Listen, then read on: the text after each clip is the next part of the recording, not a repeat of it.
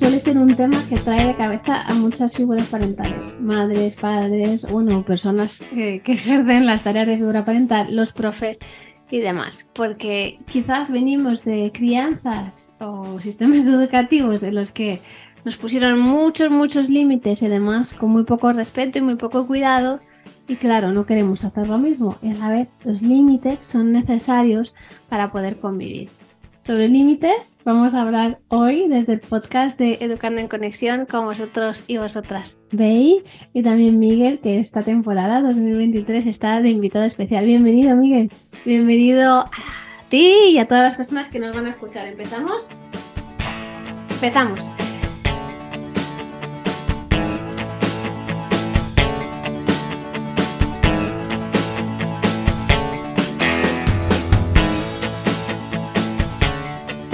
¿Qué tal tiras tú con los límites, Miguel? Mmm, quedamos fuertecito, ¿eh? Eh, no lo sé, bien, mal, no, no lo sé. Si tuvieras que irte a un extremo, al de la permisividad o al exceso de firmeza, ¿a cuál te irías? ¿A cuál crees que te vas? Ah, pues depende de cómo esté. Generalmente en la permisividad. Si estoy bien en la permisividad. Y si estás eh, Si desregulado, estoy un poco más desregulado, pues tiendo mucho más al control y a, y a la rigidez. y a mí me pasa justo al revés, es curioso, ¿verdad?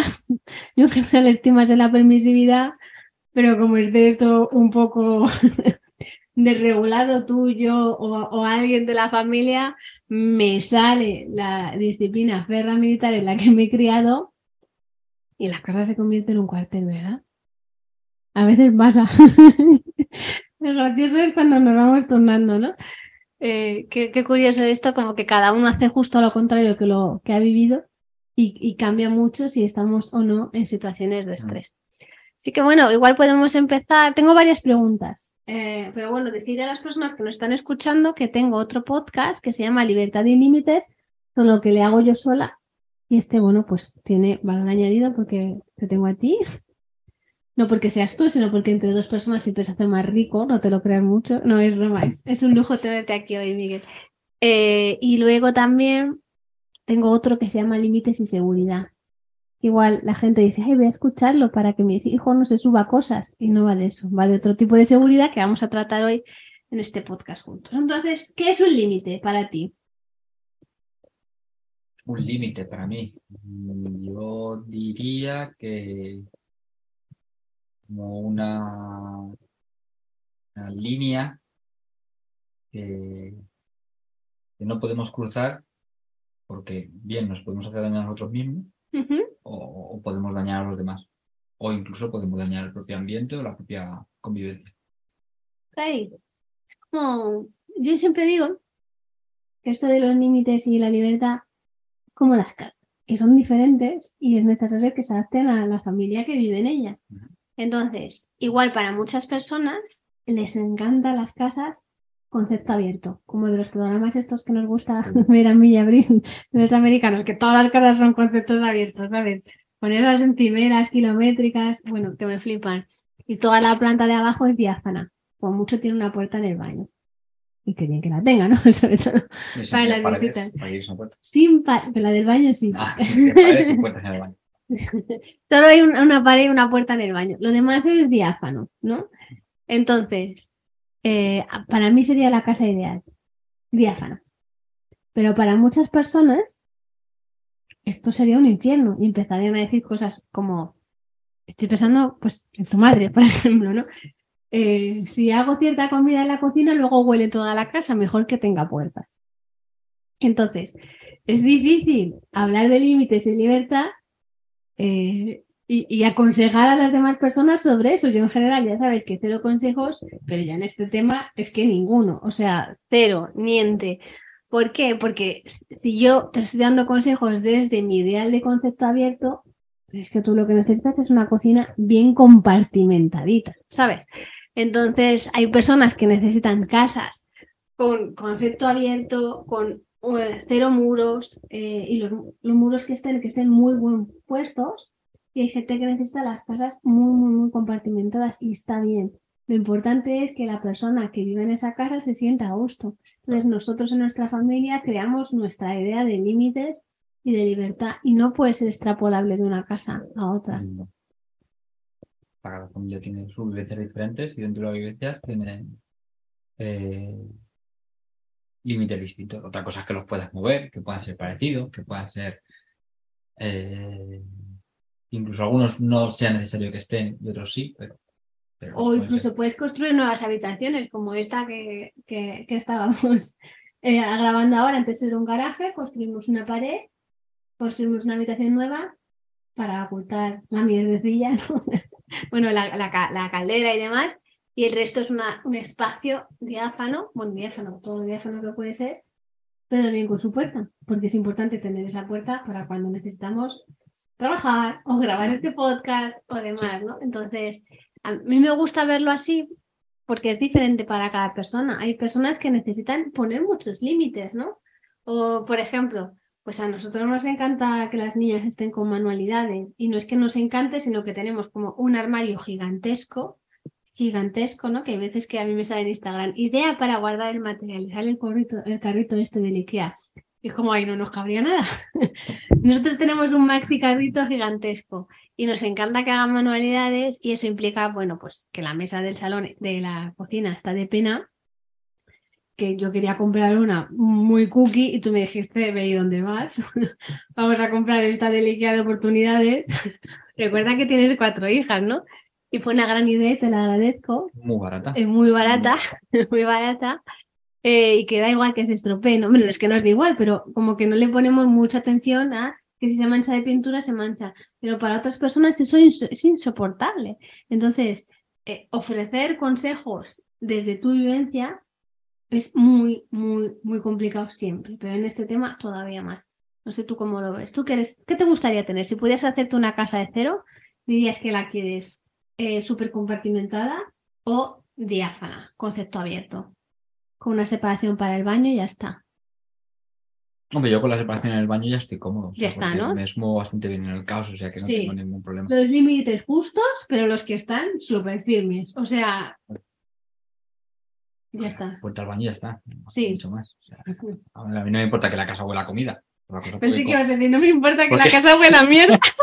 porque, porque cocino bien, ¿no? Pero Cocinas rico, cocinas rico. Pero para muchas personas es súper importante. De hecho, como que igual hacen concepto abierto, pero se cierran la cocina con una cristalera o algo así. O sea, es tan tan importante esto que bueno, es, es- un límite es una línea, me gusta mucho como lo has dicho, que separa lo que yo necesito de lo que tú necesitas.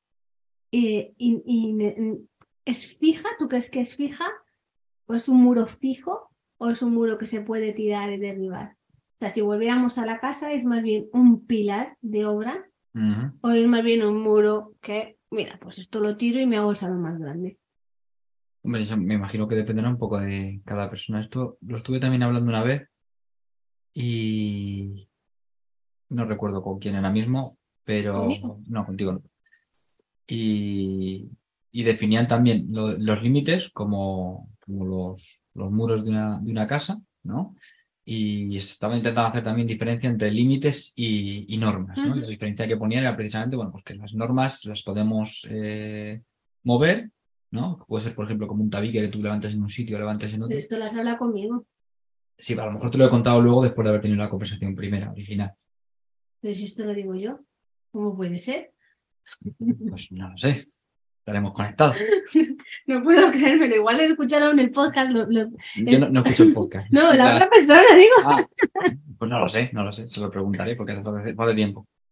Y, y, y, hombre, yo, yo, yo precisamente defendía la idea de que, eh, de que bueno, habrá límites que sí que sean estrictamente como un muro que no podamos mover para un sitio o para otro, eh, pero habrá otros que serán un poco como las normas.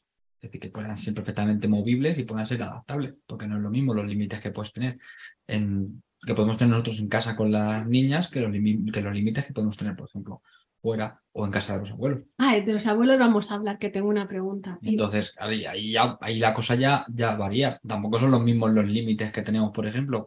No, no estoy hablando de visitas, sino me refiero, por ejemplo, aquí dentro de, dentro de, de casa. A lo mejor con las visitas, pues los límites tienden a ser un poquito más férreos, porque intentar que la persona que viene de visita o que las personas que vienen de visita se sientan cómodas y, y a gusto.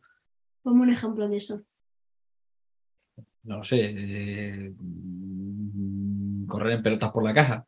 Se me, se me ocurre así O sea, rápidamente. tú en el ¿Sabes? día a día corres en pelotas por la casa y cuando hay una visita no, como... No, las niñas sí.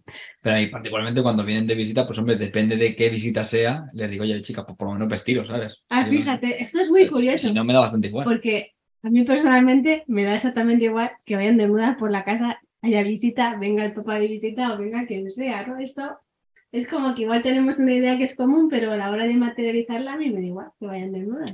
O sea, a mí habitualmente no tengo ningún. O en verano, por ejemplo, que se tiran todo el día Sí. en bañador o en pantalón corto, o, pues me da igual, hombre, pero si van a. va a venir alguien, digo, mínimo por lo menos por una camiseta. Es un poco como cuando vas a un restaurante de la playa y te dicen, oye, que, te- que no puedes entrar en el restaurante con, con camiseta. Pero si tú vas a un merendero, en el merendero está todo el mundo sin camiseta. Y a veces es un poco como eh, desagradable. Eh, pero bueno, eso cada uno que se lo tendrá que mirar, claro. Es un poco esa, es- es- esa idea. Entonces, hombre, habrá hay de- determinados momentos en los que los límites sí funcionen como pilares que tú no puedas mover. Por ejemplo, eh, que afecten seriamente a la seguridad, como cruzar la carretera corriendo. O, o hay veces que, por ejemplo, si estamos andando por aquí, por donde vivimos, pues a mí no me importa tranquilamente que las chicas Claro. vayan a su ritmo Depende andando. Pero si de repente voy a ir al centro o voy a ir a una ciudad un poquito más grande, pues evidentemente lo primero que les digo es, chicas, conmigo, porque esto no es como en casa. Claro. O sea, al final, esto lo hablé yo una vez con Emma hace como, no sé, un millón de años, que debió de ser anteayer. Eh, y me decía como que, que no le gustaban los límites, pero luego dijo, ah, pues igual sí que me gustan porque nos cuidan, ¿no? Entonces los límites cuidan, entonces se tienen que adaptar. El, igual es el principio de yo te voy a cuidar y voy a cuidar de tu seguridad. Y eso se puede ver reflejado, algunas personas lo llaman normas, otras límites. Al final son líneas eh, que son, para mí son flexibles y no, no son, eh, no están labradas en, en piedra. Entonces, pues, de la, pues si vamos por el pueblo, pues a mí me da igual que vayan como quieran, ¿no? Pero ostras, yo no las suelto en Gran Vía que crucen solas, eh, a las pequeñas. No ¿no? me refiero que hay ciertos límites que sí que yo en- entiendo que funcionan como esa- esos pilares maestros de las casas que no, que no puedes eh, cambiar, pero porque atentan directamente contra la seguridad tuya o de, de las peques. Ciertos límites que sí que van a funcionar como esos pilares maestros, pero que en aquella conversación estábamos haciendo diferencia entre lo que era un límite y lo que era una norma. Entonces, eh, o sea, para límites eh, en ese contexto, que yo era con el que no estaba muy de acuerdo, era todo aquello que es inamovible. O sea, todo límite es inamovible. Y luego las normas se pueden adaptar. Un poco lo que dices tú. Tú dices, tú no hablas de normas, sino que hablas directamente de límites, algunos límites que son más eh, sólidos Para mí y límites que son un poco más flexibles. Y los límites los informamos y los cuidamos las personas, las figuras parentales. Eso no significa que los límites estén labrados en piedra, son pilares, ¿sabes? Y tú no puedes mover un pilar, pero igual sí que puedes pintar de un color o de otro, o Adaptar, lo puedes empapelar, o puedes unir una habitación con otra, pero mm, o sea, no creo que haya que ser rígidos. O sea, y, y hay, límites que en determinados momentos funcionan bien y en otros momentos pues ya no sirven, ¿no? Como pues según van creciendo los niños, las niñas tienen unas necesidades de- diferentes y eh, pues cambian, ¿no? Para mí es si es algo que pueden o no decidir los niños. Opinar, pueden opinar Mm. siempre, hasta para decir que les parece un asco. Pero bueno, pues hay determinadas decisiones, o sea, no vamos a decidir si, eh, por ejemplo, si cuando hace poquito que tuvieron que ponerse las niñas gotas, pues hay una decisión que es de, lo- de las figuras parentales que es llevarles o no al médico, porque igual pues utilizas otro tratamiento y tal, nosotros decidimos llevarla a urgencias, porque era muy evidente que era una conjuntivitis y le pautaron un antibiótico en gotas y decidimos que se le íbamos a dar. Esa, no, o sea, esa decisión la hemos tomado nosotros ahí, ahí. Por supuesto, la informamos, lo intentamos hacer con el máximo cariño eh, y demás, pero eso es inamovible, esa decisión tú no la puedes tomar. Ahora, si en vez de ser una infección en el ojo, es algo, bueno, potencialmente grave, es una herida, y entonces yo sé que hay que lavarla con agua jabón y dejarla al aire, que es el mejor tratamiento, y tú dices que lo que quieres es ponerte la tirita porque lo que te cura es la tirita, porque tienes tres o cuatro años de pensamiento mágico y inunda tu vida, pues ahí mi límite de cuidado está, va a estar. Entonces, ¿cuál va a ser mi límite? Ponte la tirita después de lavarte con agua y jabón. Claro, que- lo puedes adaptar. Entonces, esa flexibilidad es necesaria. Mm, Son pilares, claro, porque los decidimos las personas adultas. Eso no quiere decir que sean inamovibles, porque igual, o sea, quiero decir, si tú coges y le, le encargas a una obra a alguien, igual te puede quitar un pilar haciéndote como, Sí, ¿cómo se bueno, dice? tenemos, sí. te pone como unas vigas, igual puede quitar un pilar, dependiendo del tipo de pilar que sea. Yo, como no soy arquitecta, no tengo ni idea, pero se puede hacer. O sea, no, es, no está labrado en piedra, es simplemente una decisión muy importante que los niños y las niñas todavía no pueden tomar. Luego, esto para cada persona es diferente, ¿no? Porque hay personas que dicen que los niños y las niñas no pueden decidir qué, qué- qué ropa se van a poner. Entonces, bueno, pues por eso digo que cada uno tendrá que ver cuáles son las de su casa, porque por, para nosotros, desde luego que lo pueden decidir, eh, y eso no significa que a nosotros Claro. nos guste, pero como figuras parentales y adultos nos podemos tragar lo que estamos pensando y aguantarnos. Aunque yo alguna vez he dicho, por favor, esa ropa con agujeros no. Si vamos al médico, ¿sabes? Me sale ahí la vena de mi abuela, la de ponte braga limpia por si acaso te pasa algo, y es como, si vamos al médico no pongas ropa con agujeros, por favor. Es como mi límite. Pero me puedo poner unos pantalones debajo de la ropa con agujeros, y es como, "Uy, vale. Sufro. Pero este sufrimiento, pues, es mío. No se lo puedo poner a ellas y, y mucho menos, yo creo. Sí, y habrá quien este tema le explote la cabeza. Sí, claro. ¿Cómo vas a la Sí. calle con.? A mí me explota la cabeza una vez que pusimos algo de esto y me- una chica me dice, yo es que llego tarde sistemáticamente todos los días, llego ve- 20 minutos tarde al colegio. Y claro, mi cabeza hizo de repente,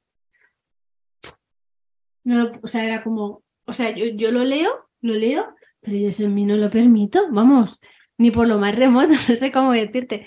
Entonces, muchas veces ver las, lo, lo laxos que son los límites de otras personas, Mm. hay veces es que son laxos y, y deberían ser, porque dejan de cuidar, ¿no? Entonces deberían ser más firmes por eso, porque dejan de cuidar. Pero realmente, pues nos hace ver que igual los límites que teníamos nosotros como labrados en piedra, en plan, no hay que llegar tarde, son- no son inamovibles. pues, no, pues igual para otras personas no son inamovibles. Y eso, que, que yo, a mí me explote la cabeza con eso, me dice, mira, ve que rígida eres con este tema de la puntualidad. Me pasó otro día con Antonio, que estuve en el curso de escucha activa, y, y me dice, es la primera de la clase. Y yo, la primera de la clase. La primera de la clase él ahora en punto. era la hora punto. o sea, Y llegaste a la vez. ¿Eh? Y Sí, sí, sí, sí, sí. Y, y, y la gente seguía afuera y empezamos 20 minutos tarde. Esto en Madrid, cuando hago los cursos en Madrid municipio no pasa tanto. Pero cuando es en la sierra, sí que pasa. Pues yo estaba sonriendo. Y le digo, Antonio, ¿te parece bien que llame a la gente? Me dice, sí. A mí ya me da todo igual en esta vida. Si quieren venir, que vengan. Si no quieren venir, que vengan. A mí me da igual. O sea, y fue como, es que este hombre es súper flexible. O sea, verle a él tan confiado, tan flexible, tan fluir, me removió a mí porque yo soy lo contrario. Y por otro lado fue como, oye, pues si esta persona se lo permite, porque no me lo voy a permitir yo, ¿no? Pues entiendes, se cobra igual. No, claro, menos trabaja, ¿no? Se cobra, se cobra es igual. maravilloso. Sabes que te vas a a dos y media. Pero mi, ex- mi exigencia no me lo permitiría, no sé cómo decirte. O sea, mi forma de entender es como si yo tengo que dar un curso, yo quiero dar el máximo contenido en el mínimo tiempo, ¿sabes? Y, yo espero cinco minutos, pero hay cinco empiezo por respeto a las personas que han estado allí puntuales. Pero esto no deja de ser un dogma mío que para otras personas es diferente. Entonces, bueno, hemos hablado mucho de los límites a los niños y las niñas, igual podíamos hablar de, ostras, ¿qué límites me pongo yo? ¿O me dejo de poner? ¿Cuánto de flexible soy con ellos? Sí, claro, ¿no? Todo depende también un poco. Para que nosotros ya llevamos un patrón eh, y todo depende también de lo, de, de lo cómodo o cómoda que te pudieras sentir. O sea, que eso te incomoda hasta el punto de que eh, sufres, o bueno, sufrir, o sea, lo pasas mal. Ya sabes que, que- puedes trabajar ahí. Hombre, mi, mi- Paciencia, no la paciencia, pero sí mi, mi, mi forma de reaccionar al estrés. ¿Sabes lo que te quiero decir? De, ay, Dios mío, pues hay veces que me ha pasado. Pues ha habido cualquier problema. Tarde no he llegado, pero sí que no he llegado media hora antes, no sé cómo decirte. Entonces, Oye, pues yo ese estrés que paso cuando no llego media hora antes de empezar un curso, oye, lo puedo flexibilizar y decir, bueno, pues si llego en punto, pues llego en punto. Claro. Ya llegar tarde, igual mi cerebro colapsa, ¿no? Pero, pues eso. Y me dice, cuando me dijo, es la primera de la clase, le dije, sí, es que mi padre es militar y esto de la puntualidad me va a introyectar y me lo queda para siempre. Y se reía, en plan, para siempre o no, chata. Porque igual Claro, podría todo ser de lo contrario. Entonces, ¿los límites se heredan, Miguel?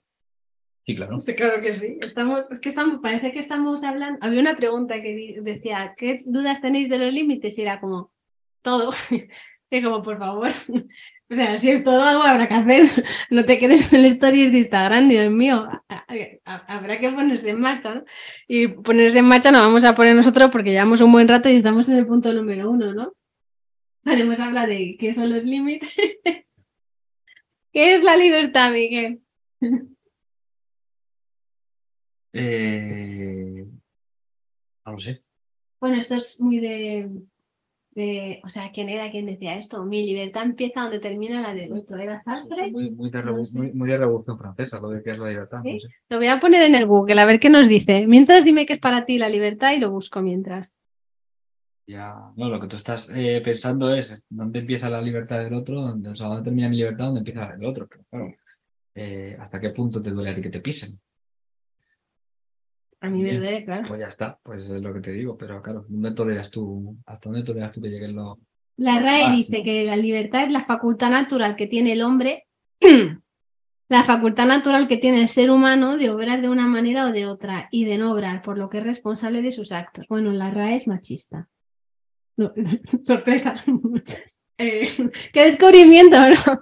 Pero bueno, eh, facultad natural que tiene el hombre, el, el ser humano de obrar de una manera o de otra y de no obrar, por lo que es responsable de sus actos. O sea, la libertad está relacionada con la responsabilidad. Sí. ¿Tú crees que en, en entornos donde, bueno, pues se quiere hacer la crianza de otra manera, esto es así? ¿Que la libertad correlaciona con la responsabilidad? ¿O que la Mm. libertad es un cheque eh, en blanco barra patente de curso para hacer lo que nos dé la gana y con ello los niños y las niñas también? Y así no tenemos que ponerle ningún límite porque es doloroso. Estoy hablando de extremos, ¿eh? no digo que todo sea así, pero esto se ve. No, nos hemos ido desde un sitio a otro. Sí. Nos hemos ido de una eh, generación educada en que la libertad, si acaso la ganabas cuando te emancipabas o cuando eras mayor de edad, pero tenías que seguir teniendo tus responsabilidades, con lo cual la libertad era muy recortada. A todo lo contrario. Yo no quiero que mis hijas o mis hijos vivan Constreñido. constreñidos como he estado viviendo yo y entonces te vas al polo contrario del libertinaje y hasta que no es una situación insoportable y, y te sobrecargas, porque precisamente es lo que se ve muchas veces, esa falta eh, de límites lo que acaba convirtiéndose en, en- en libertinaje y el libertinaje lo que hace muchas veces a muchas figuras parentales es que se sobrecarguen y al final se vuelven otra vez al polo contrario de, Sí, de- de constreñir. Entonces, bueno, eh, ¿cre- ¿crees que la gente no sabe usar la libertad? No, generalmente no, es muy complicado utilizarla. El otro día Aire, que es mi profe de la certificación en procesos mentales inconscientes, publicaba en Instagram que la gente que tenía en Netflix o las X plataformas de pago, que al final se tiraba un montón de tiempo decidiendo esto, pues no suena, la verdad que no suena, pero es más bien por una cuestión de ponerse de acuerdo seis personas que de no tener que elegir, ¿no? Que igual si tuviéramos que elegir tú y yo solo sería mucho más rápido, ¿no? No nos pasaría. Pero eh, elegir seis personas es difícil. Bueno, pues decía que igual tiene varias plataformas y que al final quiere, coge otra plataforma aparte y compra una película determinada o adquiere una película determinada y, y que eso es en parte porque no sabemos sostener la, la libertad, porque elegir implica un coste. A mí elegir me suele costar bastante porque como que enseguida veo todos los costes de oportunidad de, de lo que no estoy haciendo y me estoy perdiendo. Y como yo veo como mi cabeza es un ordenador y tiene como demasiado que analizar, ¿no? Veo que otras personas pues son más impulsivas en ese sentido y eligen con más facilidad. En las películas no me pasa porque me gustan todas, pues no tengo este problema. Pero en la vida en general me cuesta. Antes me pasaba mucho con la comida, ahora ya ese problema me lo he quitado porque casi nunca puedo comer nada, pues e-, ese problema no lo tengo. Pero sí, sí que veo como que no, hay, cuando hay demasiado la gente no sabe elegir. O por ejemplo, si bueno, de nuevo en el supermercado, si tienes no sé cuántos yogures, ahora como yo solo como una marca de yogures, los que son de coco, pues no tengo ningún problema porque solo hay una. Pero si tienes 20.000 yogures, cuesta mucho tomar una decisión. Entonces, es difícil, sobre todo para los niños muy, muy pequeños, poder sostener la libertad. De ahí que en determinadas edades plantear opciones que estén acotadas les venga muy bien porque pueden ejercitar la autonomía, la soberanía y la capacidad de elegir cosas, pero dentro de un contexto estructurado que es lo que necesitan en ciertas edades, sobre todo en periodos sensibles del orden. Sí, cosas pequeñitas y en cosas evidentemente que no vayan a atentar contra la seguridad de nadie, como es, pues mira, de estas tres camisetas elige uno. Sí. O de estos pantalones elige uno tranquilamente. El problema, yo creo que con esto, que bueno, pues, pues la gente, pues hacemos un RIS de Instagram, imagínate, lo mejor para tal, darles opciones, ¿no? Y entonces, pero claro, les estamos dando una herramienta sin entender realmente la base que la sustenta ni los principios generales de, este tipo de educación y, que, que, al final es pertenencia y conexión, ¿no? Em, y claro, y entonces es como, ah, que no te gusta esta comida, no te gustan las lentejas, pues tienes que elegir entre puré de lentejas o lentejas. O ah, que no quieres comer, entonces cojo el plato, tu plato de lentejas. Eh, lo voy a dividir en dos partes, ¿no? Uno que sea, eh, iba a decirlo con ángulos, pero lo voy a decir con ángulos que alguien igual se me pierde. Uno que sea, no sé, como el 70% del, el 60% del plato y otro 40% del plato. Te hago una línea y elige cuál de las dos te vas a comer. ¡Hala! Y no te quejes que estás eligiendo. Y es como, hola, hola, ¿en, qué momento este límite me está cuidando? Claro, el tema es cuando en ese tipo de decisiones, si, si quieres eh, eh, limitarlas, cuando en realidad es un, en verdad, en, verdad no es un límite, es simplemente enmascarar la decisión que tú ya has tomado. los niños tontos no son. Se, van a dar cuenta porque no lo quieren. Claro, son, son personas inteligentes. Y entonces, claro, es que esto no me funciona. Claro que no te funciona y menos mal que te funciona, porque si tú funcionara, lo que, lo que habría sucedido es que este niño o esta niña había acabado manipulado. Y, y para mí, de verdad te lo digo, creo que es peor esta manipulación sutil que castigar a un niño. Porque tú cuando castigas a un niño, el niño o la niña percibe la injusticia. Percibe la injusticia y se revela, ¿no? Sobre todo si no ha habido malos modos.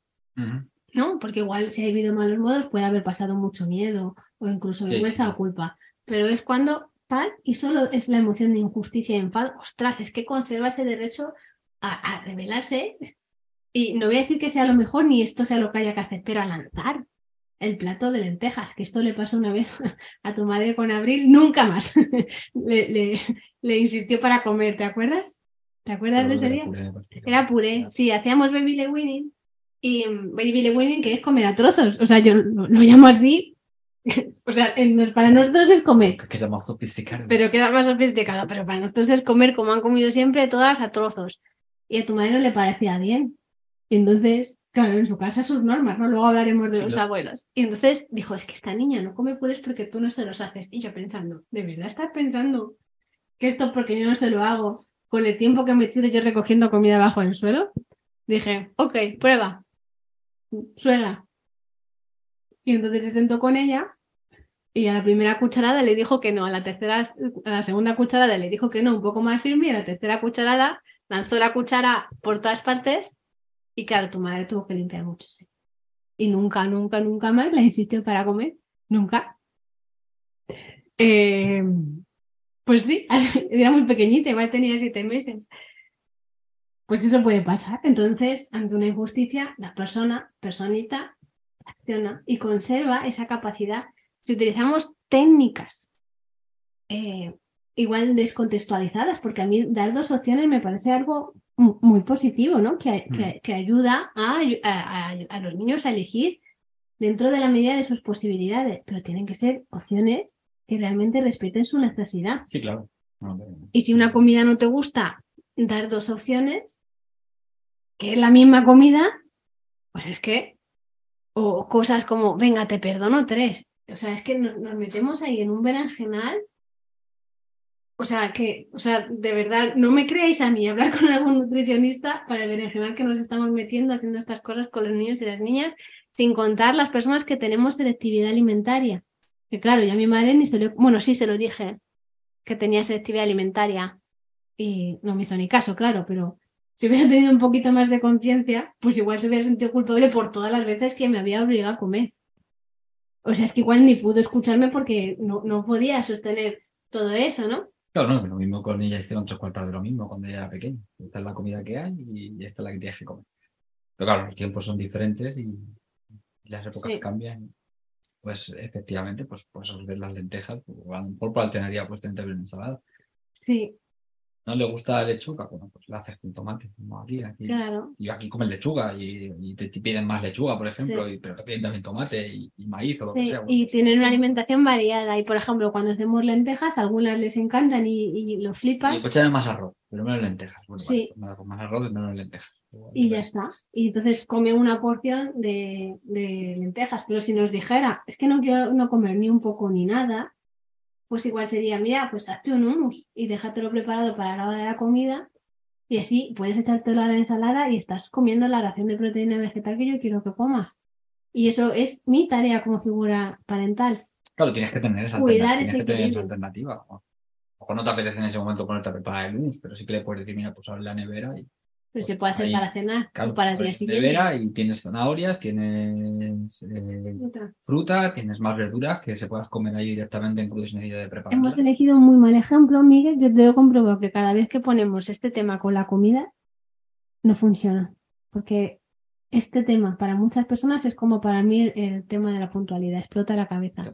Así que a las personas que seguís escuchando, gracias. Siento no haber elegido un ejemplo mejor. Y bueno, vamos a hablar de quién pone los límites. ¿Los niños y niñas pueden poner límites? Hombre, según tu definición, si es, son los adultos, no. Pueden dar su opinión o su visión. Pero eso no quiere decir que, lo, que, que- que- o sea, que los adultos podemos escuchar y tener en cuenta vale. esa, esa, ese- esa opinión, pero no tenemos por qué basarnos. Como lo del médico antes. Sí. Pues es que no quiero ir al médico para que me miren los ojos. Vale, lo entiendo. Vale. Para ti es muy difícil ir al médico, no te gusta y te tengo que ir al médico. Voy a volver a replantear la pregunta. ¿Los niños pueden poner otros límites que sean solo suyos? Pues, por supuesto. Por supuesto. Pueden elegir a quién dan o no besos, pueden elegir con quién Sí, no, los hablan. límites personales. Una cosa son los Eso. límites de la convivencia de la familia. que entendemos probablemente todo el mundo entienda como límites. Luego nos vamos a otro estadio diferente, que son los límites personales, como cualquier persona. Los niños pueden poner sus propios límites Sí. personales en cuanto a cuidado. O sea, bastaría más, es que encima. porque más que nada, porque los, los, los tienen que poner y los tienen que entrenar para el día de mañana cuando sean adultos.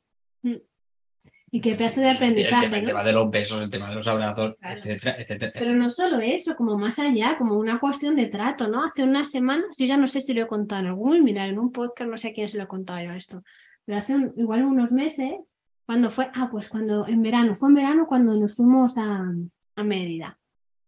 Eh, que nos fuimos nosotros dos solos y las niñas se quedaron con los abuelos felices, en el campo, la piscina, todo muy bien.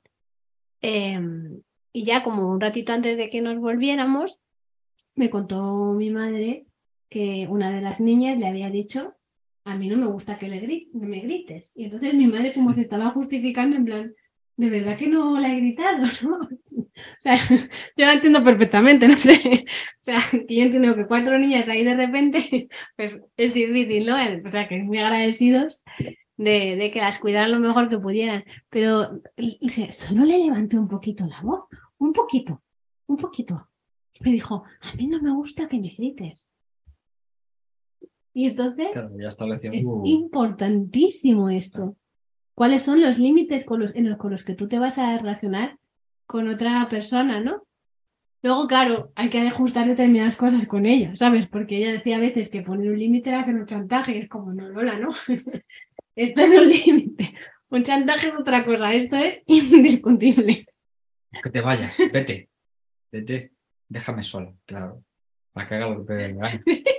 Y te subas a las estanterías de la nevera, por ejemplo, a coger lo que hay arriba, ¿no? Porque te vas a caer. Sí.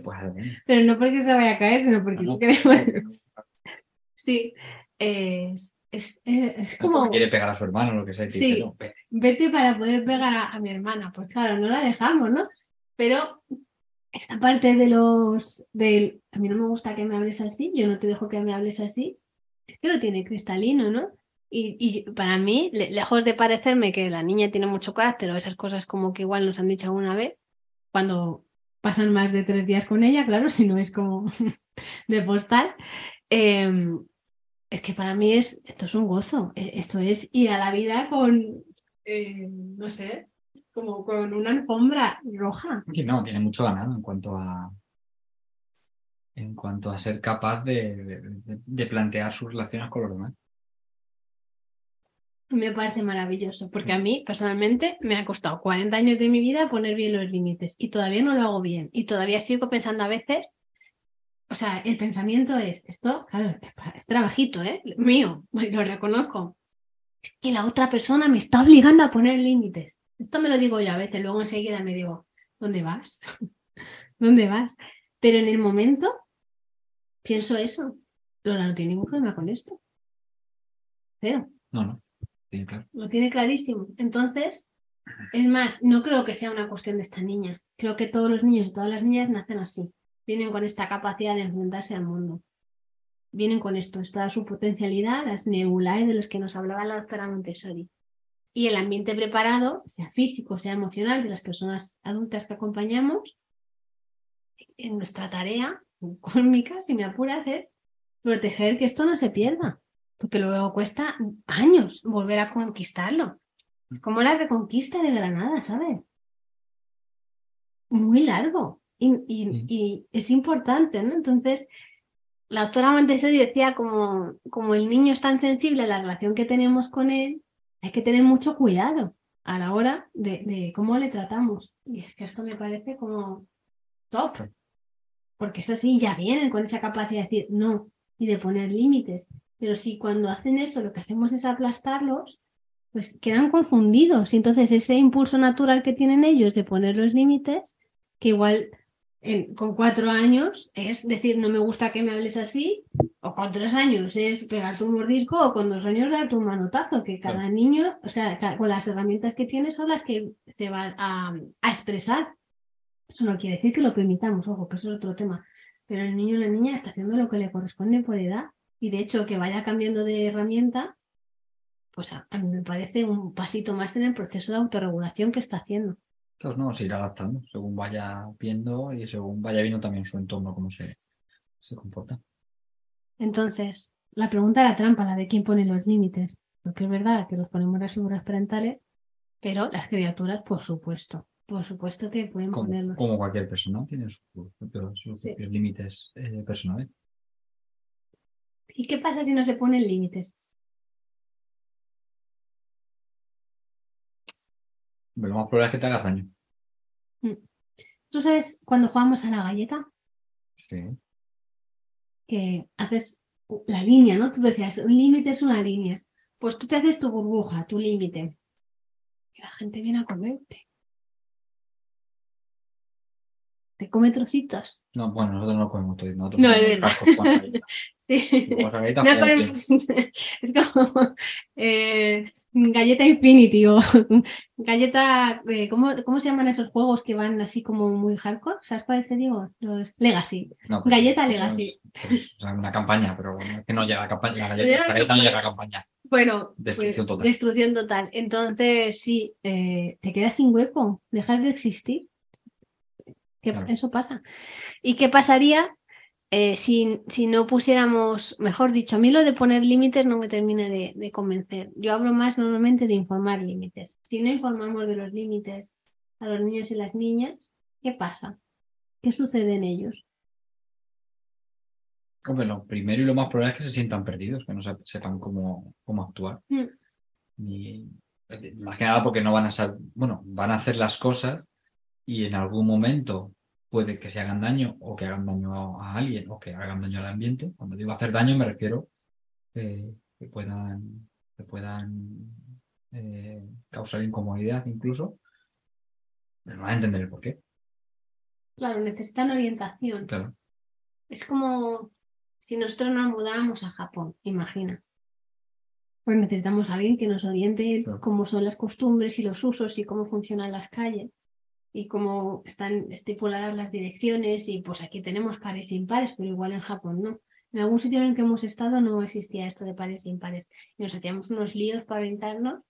Pues si tienes a alguien que te está diciendo cómo llevar, como que tenemos una idea, como los límites se nos pusieron de muy malas maneras, como que hemos asociado la palabra límite o la sensación de límite a algo negativo, Sí. pero la realidad es que es una ayuda para la vida. Cuando está bien hecho, cuando es adecuado, es relacionado, es respetuoso, es útil, cuida, Sí, y te es informan una de- ayuda para la vida. Tiene que ser comprensible, claro. Claro, o igual en el momento yo no te puedo explicar por qué me tienes que dar la mano para cruzar. No te Pero tiene por qué gustar. Claro, pero después, cuando ya he tenido tu emoción y tu enfado, ¿no? O, o igual te he cogido de mala manera, porque es que veía que te lanzabas con la bici y que no, y yo me he preocupado, ¿no? Ujú. Entonces ahí yo he satisfecho mi necesidad de cuidarte. Por luego te lo puedo explicar. Oye, antes te he cogido de la bici, me he preocupado por si venía un coche, me hubiera gustado hacerlo de otra manera, te has debido de sentir lo que sea, enfadado, asustado, lo que sea. Lo siento, lo he hecho por esto, por esto y por esto. Te escuchas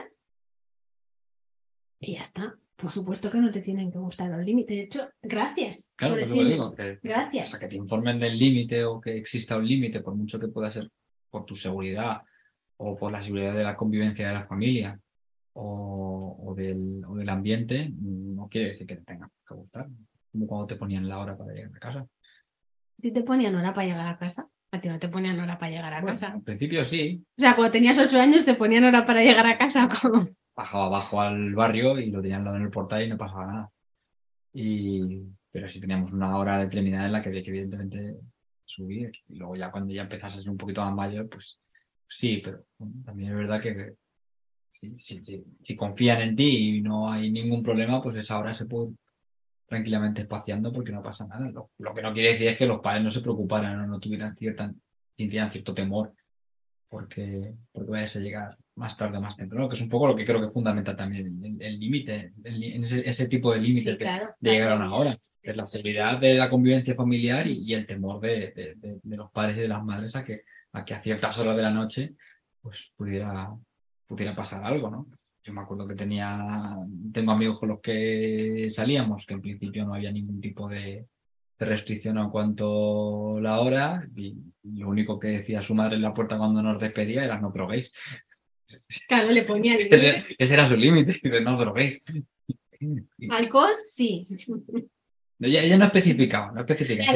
Simplemente decía, simplemente no droguéis. Y, y- pero, en- pero en ningún momento, nunca jamás recuerdo yo eh, haber tenido una conversación o que, o que mi amigo tuviera una conversación con sus padres y le dijera, no, tienes que estar a tal hora en casa. No, Eso no pasaba. A mí, sin embargo, al principio sí pasaba, pero luego pues fue dejando de pasar. a mí con... Pero eso no quiere decir que en, en tu caso, por ejemplo, que a lo mejor ese tipo de horas sí que eran mucho más estrictas, eh, eso quiere- no, no quiere decir que a ti te tenga que gustar. Al revés, todo lo contrario, no te puede gustar y puedes expresar tu, tu Sí. malestar. Claro que sí, estaría bueno. Y como niña que una vez llegó mogollón de tarde, nivel, eh, que mi madre montó casi un dispositivo eh, policial. O sea, todavía me da vergüenza esto que estoy contando. Pues es que cuando estás en la adolescencia, pues es que el mundo se mide en otras horas y en otros minutos. Eh, Esa parte es importante, ¿no? Y además, bueno, ahora tenemos algo que, que no existía antes, tanto para lo bueno como para lo malo, que son los móviles. Entonces, en Sí. cualquier momento puedes avisarnos. O, O, o no. no, o no. Tu madre te compró un móvil para o- que pudieras avisar. ¿Te acuerdas? O no. Yo sí. Em, bueno, hemos hablado, a lo siguiente en el planning era hablar de límites y seguridad, pero eso me- como se nos está haciendo un poquito largo esto, qué raro, voy a remitirlos al podcast de límites y seguridad, donde hablo bastante del círculo de seguridad y de la importancia que tienen los límites para construir un apego seguro, porque aquí estábamos hablando todo el rato de convivencia y está bien, pero realmente para mí lo más importante del límite es que ayuda a construir un apego seguro. Claro, pero bueno, el apego es una parte importante de una, de una convivencia sí, sana. sí, sí, sí, totalmente. Sí, Entonces- pero parece como que, lo, que el objetivo es convivir y al final para mí es una consecuencia de un apego seguro. Eh, una- que podría venir a resumir en seguridad para ti, seguridad para el ambiente y seguridad para quien te Totalmente. Entonces, bueno, me voy a saltar a la sexta pregunta, que sería, ¿por qué nos cuesta poner bien los límites? El bien es lo opuesto adrede, porque yo no int- intento no hacer juicios de valor, pero aquí me parece importante decir bien los límites. Esto se refiere a un poco lo que hemos hablado, que sea relacionado, que sea respetuoso, que sea útil, que cuide y que respete las necesidades de todos y que sea razonable para la edad, porque igual a un niño de 10 años le puedes decir que esté a las 7 en casa, pero a un adolescente de 16 no se lo puedes decir, porque ya no es razonable, Y en los dos casos tienes que aceptar que se que enfade. se enfade y Está que, claro. no, que no le guste. Entonces, ¿por qué nos cuesta poner bien los límites? Yo he escrito que los ponemos tarde, mal y nunca. Yo creo que básicamente porque, porque nos los han puesto así. Sí, es una buena. Básicamente Razón. nos han puesto los límites así. El, el porque yo lo digo. ¿A ti te han puesto los límites nunca? A ti sí. Igual sí. ¿A qué te comes? Perdón. Sí, o sea, es como tarde. Tarde es que llega tarde. Mal, pues que te lo ponen de mala manera. Tarde, mal y nunca es como una frase hecha. Y nunca. A mí lo de nunca no. A mí siempre me han puesto límites. El nunca no, yo no lo tengo, esa parte. Yo sé, como siempre he sido muy adorable, muy precavido, Sí. entonces no. Sí, se sorprendió mi madre otro día cuando eh, contamos que tu madre no te gritaba nunca. Casi le explota el cerebro a la pobre. ¿verdad? Dijo, todas las madres gritan. Y me miró Vega en plan, ¿qué dices? ¿Qué dice tu madre? ¿Cómo vais a gritar las madres? Si solo falta es- estar iluminadas. Parecéis toda la Virgen María, No ¿sabes? me acuerdo por qué de. Dice, No, Miguel, tu madre no te, no te ha gritado nunca. Digo, pues no, es verdad, mi madre no me ha gritado nunca. Y dije, precisamente dije lo mismo, digo, yo es que siempre sido un niño muy agradable. Y a mí solamente me mi mujer. Lo siento mucho, Miguel. Me hago cargo. Eh, lo primero que se me ha venido a la cabeza es decirte, tampoco te, te grito tanto, ¿sabes? Eso es lo primero que se me va a la cabeza, como invalidarlo, que es verdad que tampoco te grito tanto. Lo sé, lo sé, lo sé, lo sé, lo sé, pero fíjate que lo primero que se me ha venido es eso, el, es el justificarme, ¿no? Cuando me he visto ahí como amenazada a mi mm, autopercepción de, de- de integridad, me han dado ganas de justificarme. Pues sí, te grito, a veces te grito, y lo siento, y no tendría que hacerlo, y a la vez pues soy un ser humano. Entonces, bueno, volvemos al tarde mal y nunca. Tarde, ¿cuál es la consecuencia de que se pongan tarde los límites? Yo esto es, es como mi talón de Aquiles también. Poner tarde el límite. Pues ta- tarde, porque probablemente lo pongas en mala leche. A mala leche, sí, pero más que a mala leche, que es así como un poco mm, etéreo, para mí es que al final lo acabas poniendo cuando tu nivel de desregulación ha llegado a cotas tan altas que los vas a hacer no desde un lugar de conexión y cuidado, sino desde otro lugar. Mucha dureza y, Sí. y probablemente sea un límite que es extra límite. Sí. Y, y ya no lo vas a poner por cuidar, sino por atacar a la otra persona. Probablemente, incluso allá la línea con la venganza o el castigo Sí. es, es finísima. Sí, la galleta ahí te la has comido entera y la has dejado como un trocito canijísimo para que ponga los dos pies. Ese es el tarde, el mal es hacer daño a la otra persona, muy, muy relacionado con el anterior, pero a veces que se pone mal desde el principio, sin ser tarde. Esto mm, para mí está como relacionado con la percepción que tenemos de lo que es la infancia. Pero, pero también es verdad, o sea, también es verdad que, que incluso aunque te hayan podido poner bien, entre comillas, como dicen los límites, desde que eras eh, pequeña, desde que eras pequeño, eh, podemos errar luego después. Claro. Cuando, cuando hacemos los nuestros propios o Mm. cuando hacemos para los porque en definitiva esto es una cosa que tenemos que ir entrenando y lo que no funciona, lo que funciona hoy a lo mejor no me funciona dentro de un año o dentro de dos meses y tengo que adaptarlo. Y luego el nunca para mí está relacionado con la permisividad, que esto, bueno, pues eh, es verdad que muchas veces decimos, bueno, la permisividad cría en niños tiranos, ¿no? Esto es como es muy típico.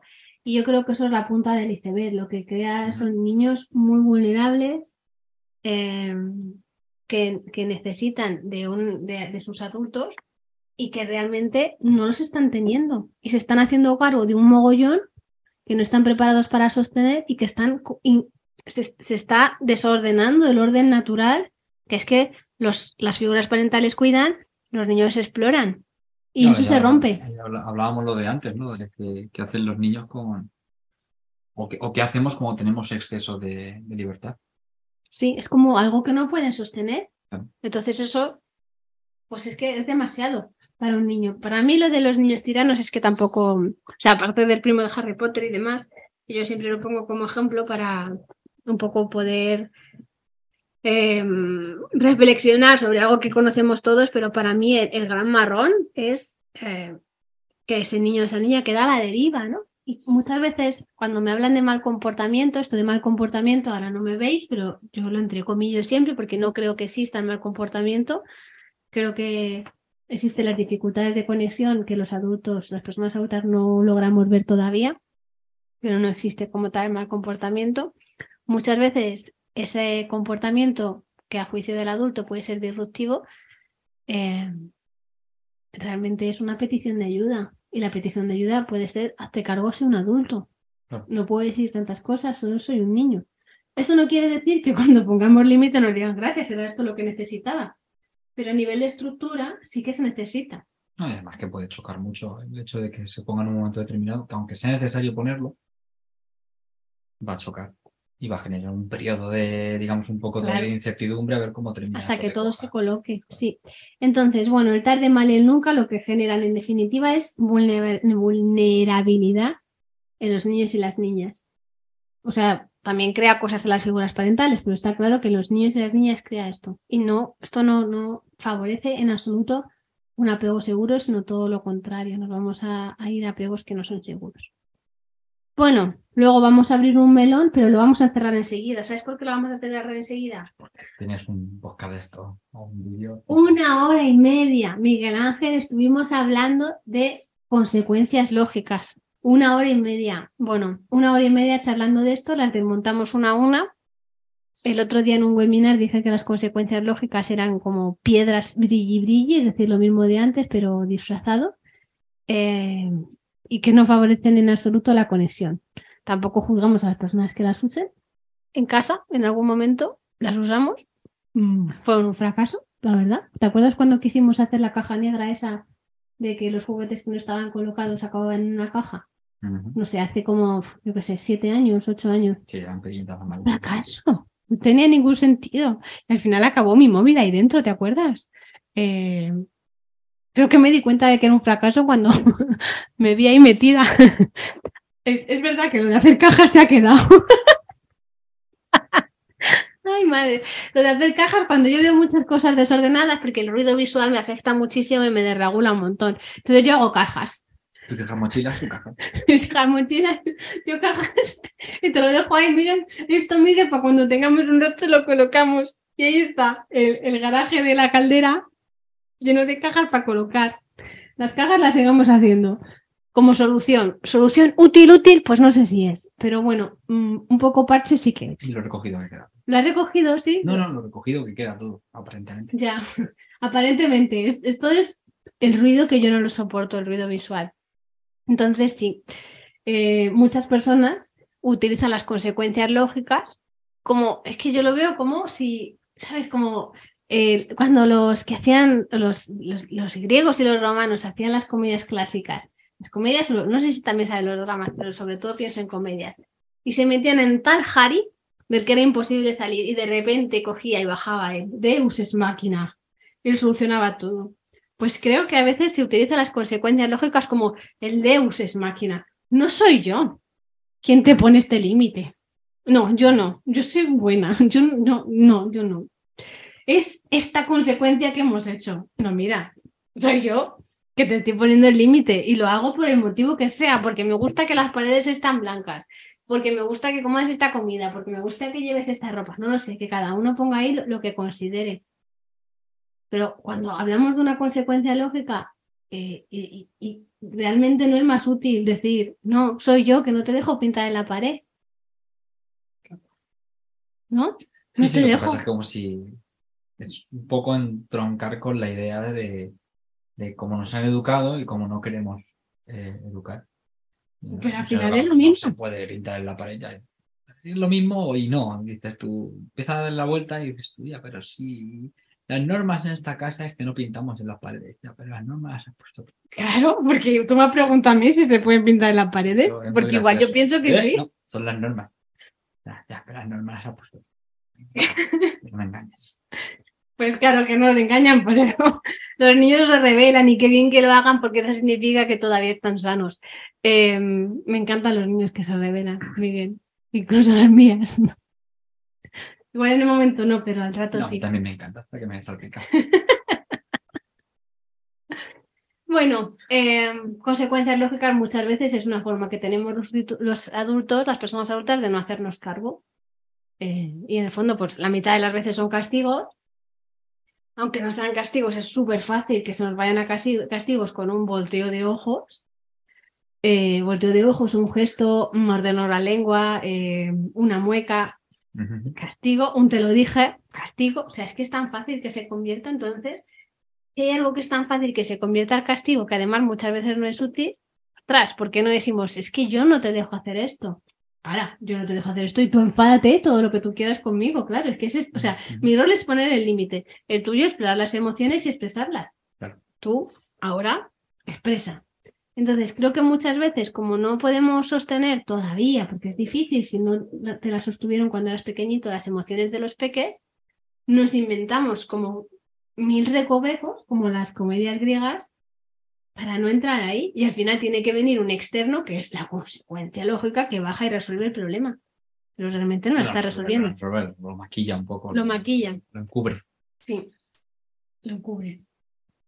Sí, entonces, bueno, resumen, eh, consecuencias, mm, mejor no, eh, pero que cada uno haga lo que quiera y tenemos un podcast de una hora y media. Pues al final no lo hemos resuelto tan rápido. Eh, bueno, y que siempre, siempre hablamos de que lo mejor es el enfoque en soluciones, porque puede ser, yo no te dejo pintar la pared porque a mí me gustan blancas, pero igual podemos salir fuera y pintas con barro en vez de con pintura por ejemplo. y hacemos, ah, nosotros tenemos una, una galería de, de manos eh, prehistóricas, bueno, no son prehistóricas, son de nuestras hijas, ¿no? Pero como a modo de manos prehistóricas, entonces, bueno, o podemos poner un, un papel pegado, esto lo hemos hecho con los peques, eh, y pintas ahí si quieres pintar en vertical o, o compramos una pizarra, o sea, es que hay un montón de alternativas. Claro. O Pero- si vas a pintar la pared sí. o quieres quitar algo tele, pues. oye, Es una idea, es una idea, pinta, ¿no? pinta, Sí, pinta. pero desde el yo no te dejo pintar, porque a mí me gustan blancas las paredes o me gustan sin pintar o lo que sea, pero es que yo no te dejo, eso es lo que está pasando, no es, en esta casa no pintamos las paredes. Pues es que yo no tomo esa decisión. ¿Y qué pasa? Que yo ahora, como por pintar la pared, de repente ya no pertenezco a esta casa. Es que, o sea, mm, no es baladí el mensaje que le estamos mandando Claro. a los niños. ¿eh? Entonces, bueno, pues hemos abierto un marrón, un, un melón, lo vamos a cerrar y nos vamos a... Ah, sí, ya al final, estamos ya al final. Ah, ¿por qué? Ni tú ni yo, bueno, yo por lo menos no voy a decir eh, qué hacer con los límites ni qué límites que tiene que poner todo el mundo. ¿Por qué? ¿Por qué no lo decimos? Oye, ¿Tú lo vas a decir? ¿Te vas a mojar? Que Ahora yo- voy a poner unos que- ejemplos. Que yo diga. Sí, ahora voy a poner unos Sí, ejemplos de preguntas. Sí, libre albedrío. Sí, en plan, lo que tienes que hacer es esto.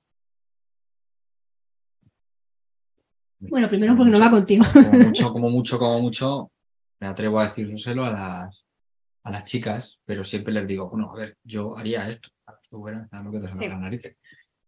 Yo no lo voy a decir porque creo Pero que que cada uno haga lo que. Primero por eso, por la libertad individual de cada persona. Segundo, porque yo no me conozco la vida ni la realidad de las personas. Y tercero, porque creo que encontrar el equilibrio entre los límites y la libertad, entre la autonomía y la estructura, es algo personalísimo. Es que ya no es que solo sea de familias, es que es personalísimo.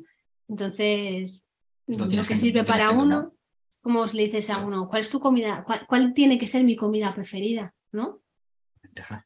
¿Las lentejas es la tuya? No, no, no, como hace antes la de las lentejas. No, no, las mías no son las lentejas. la verdad. También te salen muy ricas, lo tengo que reconocer. Te salen muy, muy ricas, sobre todo comparado con otras lentejas de otras personas. Pero, pues igual no, no sería la comida que repetiría el resto de mi vida. Igual las torrijas sería, la verdad. Eh, sin gluten, que me las prometiste y no. Mira, yo también te he hecho pollitas, ¿eh? Sin gluten, sin leche, sin huevo. Sí. Te puedes buscar una mujer menos complicada cuando quieras. Me puedes poner el límite que yo me lo voy a O tomar como persona. directamente cancelar, que es más sencillo todavía. Pones tus límites, claro. Bueno, eh, mira, vamos, mira, la primera la vamos a resolver súper rápido. Seis años, dinero, perdidos en cómo ayudarla a gestionar. Gracias por tu compañía, años escuchándote. Tenemos, bueno, este le tengo yo sola, un podcast sobre dinero, uno y dos, así que hay dos podcasts sobre dinero que lo podéis escuchar, ¿vale? Money. Em, ah, mira, esta es una pregunta. Mi duda, si se te valora agradece suficiente la cantidad de contenido gratuito sobre esto, casi me da un ataque de risa cuando la he leído, ¿sabes? si se te valora. Sí. Pero, o Me sea, me bueno, no- bueno, mejor nos callamos, ¿no? Bueno, yo creo que sí que llega el mensaje. Sí que llega. Sí que llega, llega. como todo. Sí, lo que pasa es que, bueno, las cosas que no son gratis no se valoran, ya lo Eh, sabemos. sí. Pero a la vez, bueno, me parece importante difundir gratis. Bueno, una fina línea, yo tengo todas las dudas del mundo. Ah, mira esta. ¿Cómo actuar cuando pueden estar molestando a otras personas? ¿Estén molestando esta persona, eh, Raquel? Eh, lo entre comillas. ¿Qué es molestar? Porque claro, lo que es molestar para uno no es molestar para otro. Se está provocando incomodidad. Por ejemplo, un bebé que está llorando en un restaurante está molestando. Cuando no llora muy fuerte, sino que es como... Yo voy a "Mm". decir una palabra. No sé, Luego te pone el pi María, si quieres. Pues es que hay personas que piensan que un bebé solo por existir ya molesta. Pues es que se expresan como saben. Otra cosa es que en, en el minuto que entre que empieza a pedirte hasta que tú consigues bajarte eh, la camiseta y demás, o le preparas un biberón, pues claro, pues va a gimotear un poquitito, ¿no? Y si Mm. hace cero grados fuera, pues no te vas a sacar al niño fuera para que no llore. Entonces, ¿qué es molestar?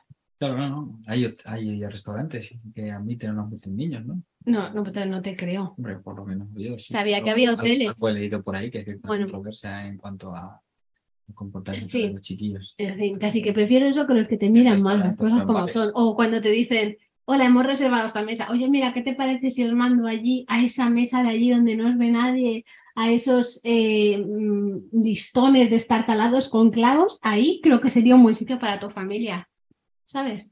Pues no, pues me quedo en esta mesa que es la que quiero, ¿no? Eh, y- y tengo todo el derecho del mundo de sentarme.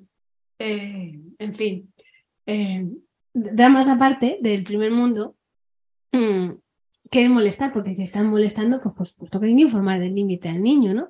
Y, y para mí O es sea, no es lo importante- mismo el bebé que llora, por ejemplo, en Claro. un determinado sitio, que si están jugando con una pelota y pueden golpear a alguien con la pelota o pueden pisar a una persona. Porque, claro, pues, hay que tener Claro. mucho cuidado con o, o los niños y las niñas necesitan corretear, pero no hace falta que lo hagan entre las mesas donde se está sirviendo comida.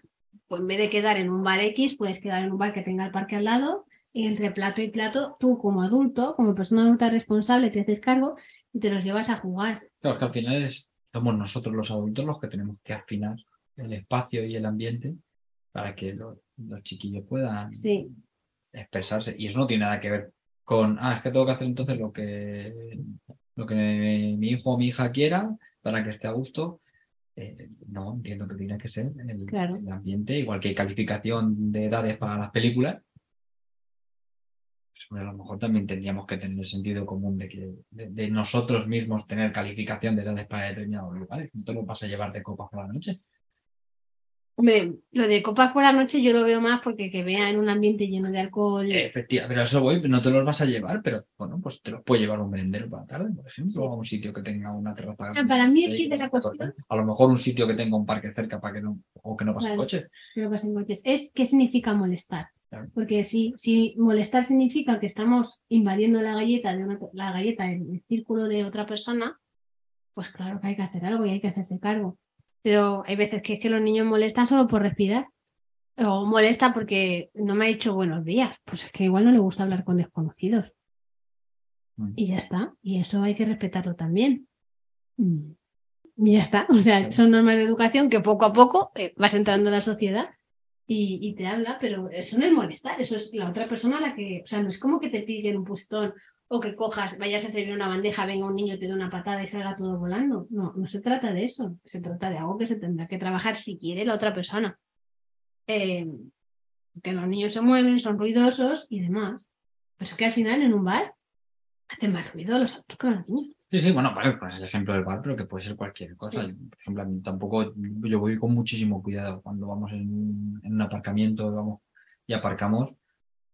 Con mucho cuidado de que, de, que- de que las chiquillas no vayan por ahí correteando primero, por si acaso viene un coche que no la, el conductor o conductora no la ve y pueda, eh, y pueda pasar algo, o que incluso puedan estropear el coche de otra persona. Claro. Chicas, pues tened cuidado, no vayamos mediando piedras a patadas andando por la acera, porque lo mismo das una, una pedrada O, por ejemplo, lo de tirar piedras. Pues es que no es lo mismo tirar piedras a los coches que tirar piedras a una lagunita, ¿sabes? O al mar. Pues es que no, pero no de la misma forma que les dices, a ver, tirar las piedras, pero ponemos esta línea Claro. y de- de- detrás de esta línea no se puede poner nadie porque se va a llevar una pedrada. Les dices lo que sí pueden hacer, es decir, redi- rediriges su necesidad hacia algo que sí que es relacionado, respetuoso y útil y Y razonable. preparas el ambiente. Preparas el ambiente y cuando Cuando, ambiente por lo ejemplo, cuando las niñas eran pequeñas sí quedábamos con, con otras familias también y pasábamos el día en el, En el río Juan Carlos, ¿no? el- Sí. el parque y llevábamos el picnic. Pues mira, pues íbamos a un sitio donde los adultos podíamos estar charlando, podíamos estar hablando tranquilamente y, o haciendo X y, las, y, las- y- y todos los chiquillos podían estar por ahí correteando por el, por el, por el parque. Ambiente Claro, preparado. Claro, también es verdad que pues, tenemos que estructurar un sistema en el que hubiera algunos adultos que estuvieran pendientes para que, para que no, no, no desaparecieran los límites y esa libertad los, los, los, los chiquines se Los perder o incluso pudieran perder de verdad, como pasó alguna vez. Sí, sí. Que se nos descontroló un poco la cosa y al final acabó que no, que tampoco es que tuviera Esta vez no perdida. fue ninguna nuestra. No, Esta vez. que no, ¿Otras? que no acabó perdida, simplemente que, que se había ido un poco más Sí. lejos de lo normal y, había unos árboles y no se, y No se las veía. O cuando había era pequeña y se perdió en el, en el baño, que tampoco es que se perdiera en el baño. No se escapó. Sí, se escapó siguiéndote lo que sea, tú saliste por otro lado, ni te No vio. se y escapó, se ella escapó. directamente y se metió en el baño. Y mintió una señora y dijo que estaba su mamá dentro. Yo todavía no sé cómo podía hacer esas cosas con dos años. Eh, pero mira, eso he bebido. Súper medallita. Eh, bueno, mira, esta pregunta. Me gustaría que explicases un poco más lo de hablar en plural respecto a la pertenencia. Por ejemplo, si pega, podríamos decir, recuerdas que nos queremos y nos tratamos por respeto. O usar el plural no es adecuado y es mejor poner el límite desde el yo. Y decir, recuerdas que te quiero y no te dejo que me pegues o pegas a tu hermana. Gracias. ¿Tú qué piensas? Yo lo tengo claro con esto. Yo siempre lo digo desde mi, desde mi, Sí. desde mi espacio. Nosotros lo decimos desde el yo. Eso no Sí. significa que, que otras personas lo digan de otra manera nos parezca mal. No te permito que me pegues, no me gusta que me pegues, Sí. no te permito que pegues a otro. ¿eh? Claro, porque decir en esta casa no se pega a un niño o una niña que acaba de soltar una leche, pues es como, hola, yo pertenezco a esta casa y de repente me acabas de restringir mi pertenencia Ya he pegado, ya he y ya pegado, he pegado. ya he pegado. Eso no quiere decir que lo permitamos, ojo. Mm, Hay un límite, pues puede ser físico, eh, no te dejo puede ser verbalizado o puede ser físico y por supuesto que no se va a permitir, ¿no? Pero cuando lo o sea, creo que entramos en un... Es como un poco lo de antes, es como, no se pega. ¿Quién? ¿Quién no pega? Viene el Deus es máquina y baja y dice esta persona, no, no, aquí la adulta responsable soy yo y yo no te dejo, aquí no te, aquí no te dejo, igual lo de pegar no, no, pero aquí yo no te dejo saltar, ¿no? Yo no te dejo saltar en el sofá, pero fuera te dejo saltar en la cama elástica. Aunque yo la verdad es que sí que las dejo saltar en el sofá, las cosas como son. Tú también, ¿no? Sí, no tenemos problema. A ver, con otra cosa es que salten hacia el sofá donde estoy yo sentado Ya, y me claro. pegan una leche. Sí, estoy de acuerdo contigo. O se puedan dar leches entre ellas. Y como mucho les digo, salta. Mm. Digo, ahora, no saltes contra tu mano. Eso es. Les dices lo que sí pueden hacer. Bueno, a mí me gustaría plantear cómo solucionar eh, cuando un límite que ponemos en los padres, los abuelos, eh, con los que pasan mucho tiempo, se los saltan. Las consecuencias es que esos límites nos cuesta más consolidarnos y además hace que se los cuestione mucho más. Por ejemplo, el sábado están todos en casa de los abuelos, ellos le dijeron que le dejaban hacer algo a lo que nosotros nos oponemos, y entonces nosotros obviamente dijimos que no lo podía hacer. Con lo que se cogió un buen cabreo y claro, después lo que me dijo es que eso es una norma que hay en nuestra casa, pero que en otras casas tienen otras normas. Y yo voy a decir lo que pienso, no estoy juzgando a nadie eh, eh, y, y creo que el niño tiene razón. Tiene razón en enfadarse y Hombre, tiene razón en cuestionarlo, ¿no? También. Quieres que le pregunté porque me generó como muchísima curiosidad. Bueno, sobre el tema de abuelos tenemos otro podcast, así que los, redirigimos ahí, pero me generó muchísima curiosidad y pregunté eh, qué cosa era, ¿no? Y ¿sabes qué era? Saltar en las camas. Entonces, claro, ahí entonces dije, es que el niño tiene muchísima razón. tiene todavía más razón. la cama Sí. Eh, A mí no me ha gustado nunca especialmente. ¿No te gusta saltar en la cama? No. Ay, me flipa, me encanta, me encanta, me encanta.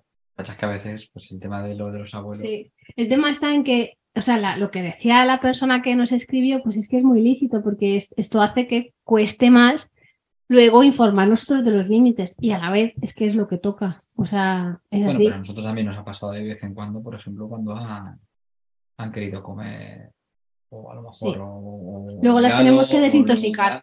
Y luego llega y le dices, a ver, chiquilla, pues, ¿cómo ha pasado este fin de semana? Mm, Y han estado más tiempo con los abuelos y bueno, pues los abuelos, pues, pues mira, pues es un poco, yo lo veo como el, peaje que pagas, ¿no? Que, pues también es verdad que tiene ya esa libertad saliendo un poco de, las normas habituales y, y- preguntaron en la comida si podían tomar eh, refresco. Y yo les dije, no, agua, porque ya habéis tomado suficiente azúcar estos dos, estos dos o tres días y seguro que tomaréis al postre.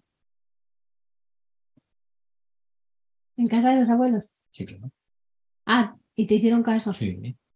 Y Sí, se- claro, los reflejos en la mesa Sí, y sí. todo. Lo que pasa es que Si a mí me hubieran preguntado, que le hicieron mal a pre- preguntar. No estaría muy lucidas ese día, porque si a mí me hubieran preguntado, diría, vale, en casa de los abuelos, las normas de los abuelos. Claro, no, no, pero si no, nadie o sea, no, lo pusieron, lo puso, los abuelos, tu padre lo puso pues, como Mm. lo, lo pone siempre. Sí, Y, y a mí me lo preguntó. Pero le dije, digo, oigo, chiqui, pero es que ya habéis tenido muchísimo dulce, tanto ayer como hoy. Vamos a, a parar un poco. se nota Pero que una cosa, una cosa, una cosa, una cosa mía propia. O sea, fui yo el que les dije, Sí, no, desde- por yo prefiero, ¿no? Mm. por Sí. esto, porque creo que ya habéis tomado mucho Sí. azúcar y no pasa nada. Había otra pregunta. come las fresas con Sí, nata. con nata. Bueno, Eh, otra pregunta sobre un niño una niña, no sé ahora, que quería hacer la primera comunión y los padres no estaban de acuerdo porque no estaban de acuerdo con, o sea, no le dejaban porque no estaban de acuerdo con los preceptos de la iglesia. Entonces, claro, eh, por supuesto, no vamos a decir lo que hay que hacer, eh, pero a la vez eh, me preguntáis y, claro, yo entiendo que queréis mi opinión, ¿no? Entonces mi opinión es que el niño tiene derecho a elegir. Tú igual piensas otra cosa por la cara que estás poniendo. yo creo que es un tema en el que, Para ti es un límite. Mm. quizás tiene derecho a elegir, sí, a cuestionarlo. Y, y yo creo que en ese sentido habría que entender también un poco la situación que, que conlleva. Si, si hacer esa comunión es lo que viene a ser la fiesta social que No, no, fue, Comunión y de, y, bueno, y de, de incorporarse a la iglesia católica, ¿no? De la Eucaristía. sería una cosa que habría que a lo mejor que, que trabajar con más tiempo, no es una cosa de Hombre, la la catequesis son tres años, obviamente. Eso, por eso no, pero ya no solamente es el tema de la catequesis, porque evidentemente por, por parte de la familia puede haber un prejuicio. Y hay la patria potestad es de, Sí, de los tutores y, y está bien que se enfade, está bien que lo cuestione y llegará un momento en el que siendo mayor de edad pues pueda decir perfectamente qué hacer.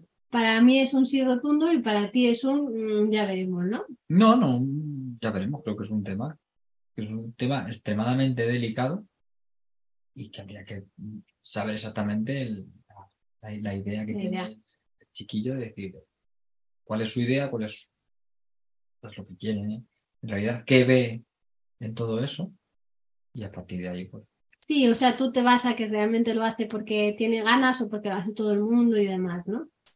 Sea como sea, para mí sigue siendo su decisión. Y bueno, voy a hacer un spoiler de Ah, publicidad. a lo mejor incluso puede ser vale perfecto Voy a hacer una se puede publicidad. hacer se puede hacer la se puede hacer la, la catequesis y se puede hacer la lo que es la ceremonia la ceremonia perdón sí, todo el, el sagrado postre claro, que eso claro. conlleva Sí, a eso iba, que, que claro, yo como yo no estoy bautizada, no pertenezco a ninguna religión y me apasiona el buen pastor, que es como si dijéramos la catequesis montessoriana. Eso resumido, ¿no? No es eso exactamente. Entonces, bueno, pues igual podemos buscar una parroquia donde se pueda llevar a cabo esta forma de entender la religión desde la libertad, porque es desde la libertad, ¿eh? no, no es ninguna eh, imposición. no, no, que esta pregunta no puede ser de sí o no Para mí es un sí rotundo. Y para ti no. Pues menos mal que todavía nos hemos visto ahí, porque tendríamos que debatir mucho entre tú y yo. Eh, cada uno con una cosa. Hemos tenido, hemos grabado antes el podcast para el curso de hermanos y también hemos tenido ahí para que luego digan que estamos de acuerdo en todo. ¿eh? No, para nada, no estamos de acuerdo en muy pocas cosas. Ya la última, que se nos ha hecho súper tarde con este podcast, se nota que tiene mucha chicha. A mí me gustaría saber cómo poner límites a las mentiras. Tiene tres años y medio. Me cuesta saber si son parte de un proceso, cómo debo gestionarlos, si debo poner límite en plan no me gusta que me mientan, no es parte del proceso de la imaginación. Bueno, yo a esta persona le pregunté que era para ella una mentira, no me ha contestado. Para mí, un niño de tres años y medio no entiende la mentira como la entiende una persona adulta porque por maduración cerebral no es capaz de ponerse en el lugar de la otra persona. Entonces, el objetivo no es engañar. Se monta su propia película y, lo que, y lo que te está diciendo es que se lo está creyendo. Bueno, o eso, o es que, pues, por ejemplo, no, no, no, quiero reconocerlo porque no, no, quiero que me regañes o no, quiero que me pongas el límite. O sea, al final es una solución creativa que buscaba al problema que tiene, ¿no? Pero sí que me parece importante Em, que no existe el concepto de malicia. No, eso es. no es una cosa personal. No puede, porque es que por maduración cerebral no puede. Entonces, para esto hay un experimento que podéis buscar, yo creo que en YouTube lo vais a encontrar, que es el experimento de Salian, que se ve como, como es que el niño no, no puede ponerse en el lugar de la otra persona. Y como no puede, pues para mí eso no es realmente mentir, porque cuando tú mientes, una persona adulta miente a otra persona adulta, lo que está haciendo es mm, intentar engañarla y para poder engañarla tiene que ponerse en, el lugar de la otra persona. tiene que existir una intención clara de... Sí, entonces yo lo que me... Dolo. yo lo... Mira, mi estudiante de Derecho Interior se acaba de enamorar de ti otra vez por saber esa palabra, Miguel. Entonces... de la cultura. no, hay, no hay dolo. Eh, lo que yo me preguntaría es, ¿para qué necesita mentir? Porque creo que esa es una pregunta mucho más útil. En vez de que, ¿cómo le le pongo el límite con las mentiras, puede ser para qué está necesitando en este momento mentir, porque nos va a dar mucha más información que le va a poder mucho más. Yo aquí en casa te podría decir para qué te quieren soltar una bola. Una persona, sí, una persona. sí. Que te dice, no lo voy a hacer, tú vete. Hmm. o el monstruo del baño. El otro día le dije, ¿le puedes decir al monstruo del baño que, que recojamos esto que ha, que ha liado aquí? Me dice, no sé si le voy a encontrar. Y yo, si quieres, te acompaño. Y fuimos juntas me dice, es que no sabe. El monstruo de baño no sabe recoger. Le dije, ¿y si lo recogemos los tres? me dice, entonces sí sabe. Y ya está. Entonces no le doy la más mínima importancia porque. pero el monstruo del baño se lo dije yo la primera vez. Ya, ya, así que. El monstruo del baño se deja lo que El monstruo del baño no tiene la cadena. Sí. El monstruo del baño. Y ella enseguida cogió la idea del monstruo del baño y pensó, el monstruo del baño va a ser un no puedes decir eso en el podcast. La gente se metida al cuello con este tema. Em, no, o sea, si tú, me si tú me hubieras preguntado, oye, hacemos lo del monstruo del baño, te hubiera dicho, no, rotundo, amiga. No, pero yo estaba de coña con ella. Claro, claro. Estaba haciendo y de hecho me río, sé que es ella y ella sabe que, ella sabe que, yo lo sé que es ella. Claro, no, todo el mundo sabemos quién es el muerto de baño, es como un juego que tenemos. Ella se ha hecho su juego ahí y, lo, ahora lo utiliza cada dos por día, pues el monstruo del baño. Me ha encantado charlar contigo sobre todo lo que no estamos de acuerdo y también de las cosas que estamos de acuerdo, que como hay tan pocas, pues yo te a mí nada. Nada, me lo tengo que tragar. ¿Qué me has llamado? Ah. ¿Me has llamado Sosa? Yo creo que no es necesario, pero bueno, tú has hecho eso y ya, pues ya sigo yo también la broma, que se le va a hacer? Pero si lo hubiéramos, o sea, si lo, me lo hubieras preguntado, yo te hubiera dicho esto, a mí no me gusta nada, pero lo has elegido tú y yo. No, si yo también, también se lo digo, lo digo. A ver, que el baño eres tú, Lola. sí, soy yo el baño, ya está las cosas que tú haces a mí me parecen bien eh, y espero que las cosas que yo hago te parezcan bien y es como un acuerdo que tenemos entre los dos de cada uno en su parcela de poder hacer libre albedrío, por supuesto dentro de los límites de seguridad y respeto de las niñas. Pero estos matices, que para mí son importantes los matices, pero a la vez, pues, tú estás tu forma de hacerlo, esta es mi forma yo las dejo tomar refrescos y hacer la comunión y tú las dejas hacer el juego del muestro de baño. Ya está, todo está bien. Ha sido un gusto grabar contigo este podcast que va a ser corto y ha sido muy largo. Y nada, nos vemos en el siguiente podcast. Hasta el mes que viene, Miguel. Y hasta el mes que viene a todas las personas que nos estéis escuchando. Un beso muy grande.